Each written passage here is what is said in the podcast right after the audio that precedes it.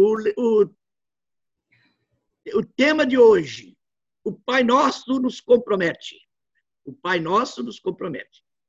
O, o contexto da, do Evangelho de hoje, né, que é o Evangelho de São Mateus, no capítulo. Hoje é São Mateus, capítulo 6, versículos 7 a 15.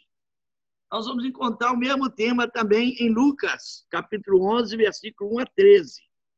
E fala então sobre os compromissos do Pai Nosso, é, como um modelo de oração para nós. Nós, portanto, em várias passagens, vários os evangelistas referindo-se a essa oração que Jesus nos ensinou, nós podemos tirar grandes lições. Nós vemos que Jesus rezava sempre. Ele sempre se conservava em atitude de oração.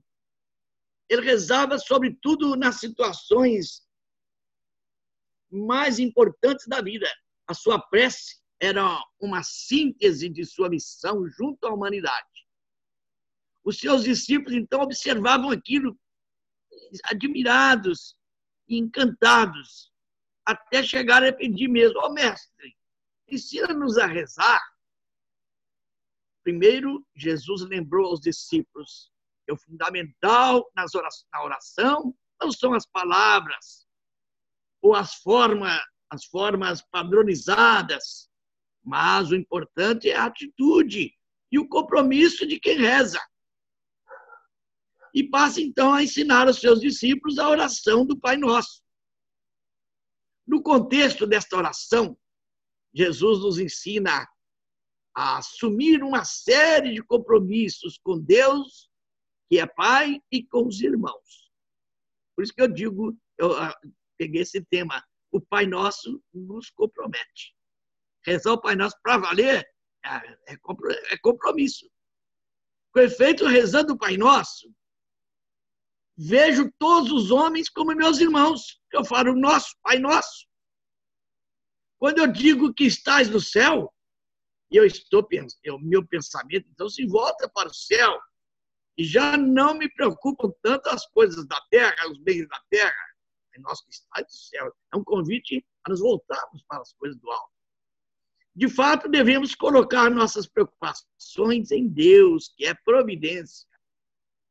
Proclamando, santificado seja o vosso nome, estou expressando o meu desejo de que a minha vida se transforme numa imagem de Cristo. Com efeito, imagem e semelhança de Deus, a minha vida deve refletir Deus, pois somos reflexos da bondade, da misericórdia, do amor e da beleza de Deus. Quando eu peço, venha a nós o vosso reino, o que eu quero mesmo, o que eu quero na verdade, é que o amor de Cristo cresça em mim e no mundo.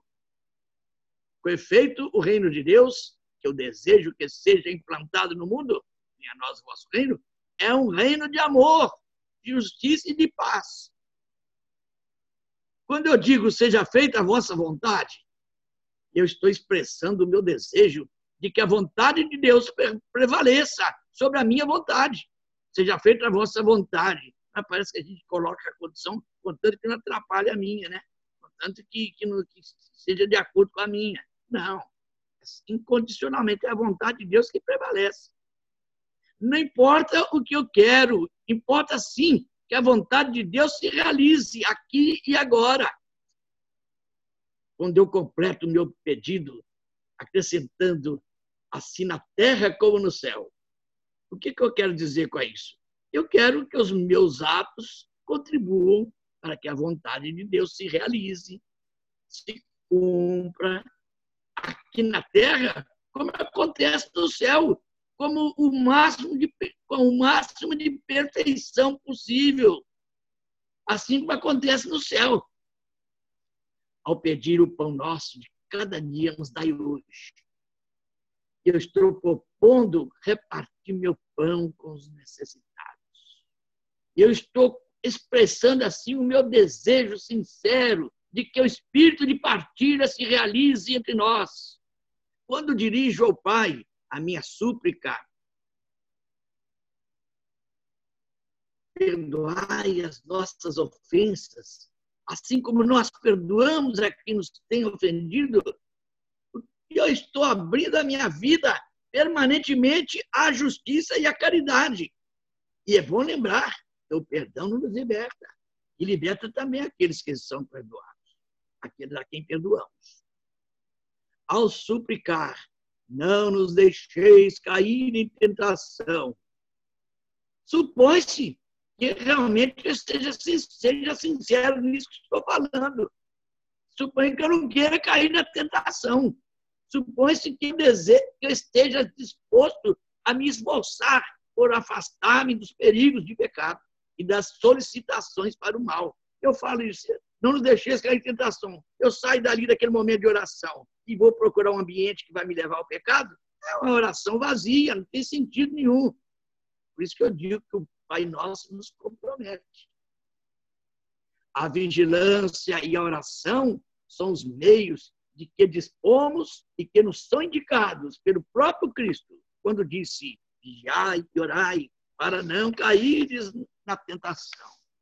E ao implorar, mas livrai-nos do mal, eu devo, então, ao dizer isso a Deus na minha oração, Pai Nosso, eu devo abrir os olhos para ver a mão que me estende. A providência divina sempre coloca uma mão que me estende, que me ajuda, tanta gente que nos ajuda. A, a mão, nós temos que ver a mão que se estende para me ajudar bem como também as mãos que se estendem pedindo a minha ajuda, pois afinal, todos nós temos responsabilidades na construção, de, é, recebendo ajuda e dando ajudas. E é o que nós vemos é, é, quando, falamos, quando nós imploramos livrar-nos do mal. E, e finalmente, Pai Nosso é tão rico, finalmente nós concluímos. Amém no final do Pai Nosso. Isto é, que assim seja. Que tudo isso que eu estou pedindo aqui se realize realmente, se concretize realmente para a maior glória de Deus e para a nossa salvação. Portanto, concluindo, o Pai Nosso, a única oração que Jesus nos ensinou é o melhor modelo de oração que existe. Não existe outra oração melhor. Ficar me inventando oração, não.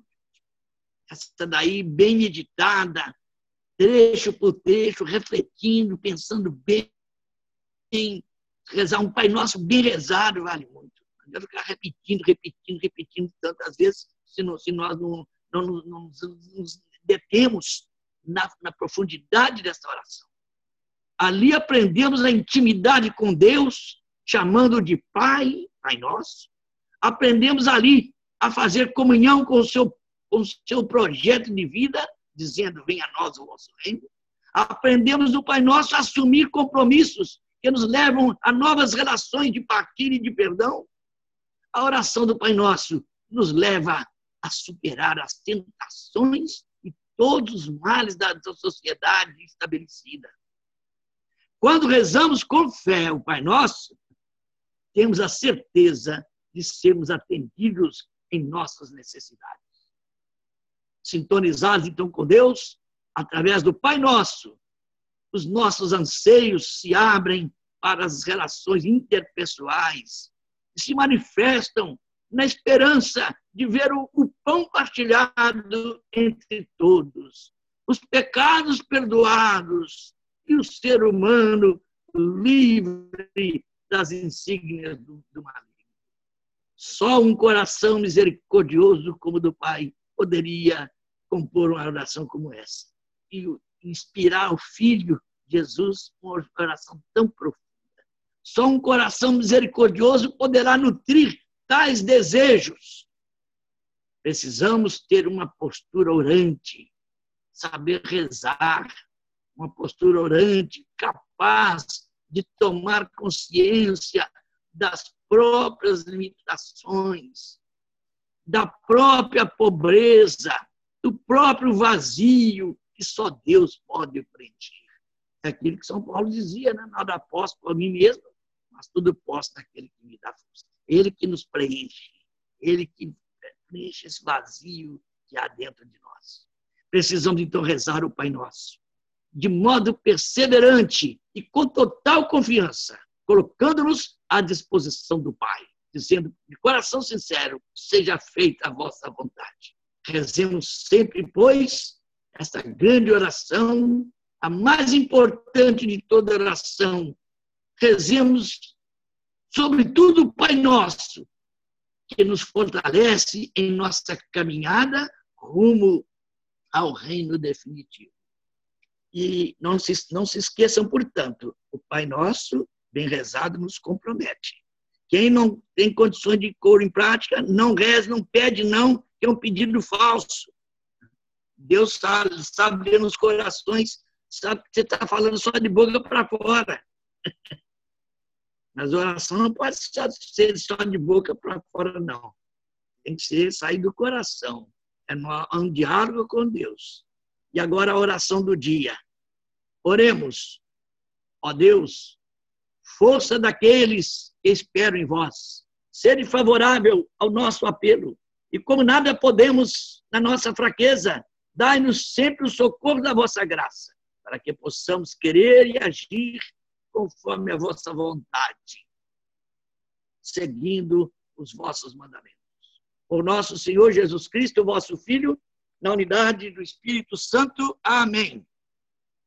Por intercessão de São Francisco de Assis, a bênção de Deus Todo-Poderoso, Pai, Filho e Espírito Santo, desça sobre vós, vossos familiares e permaneça para sempre. Amém.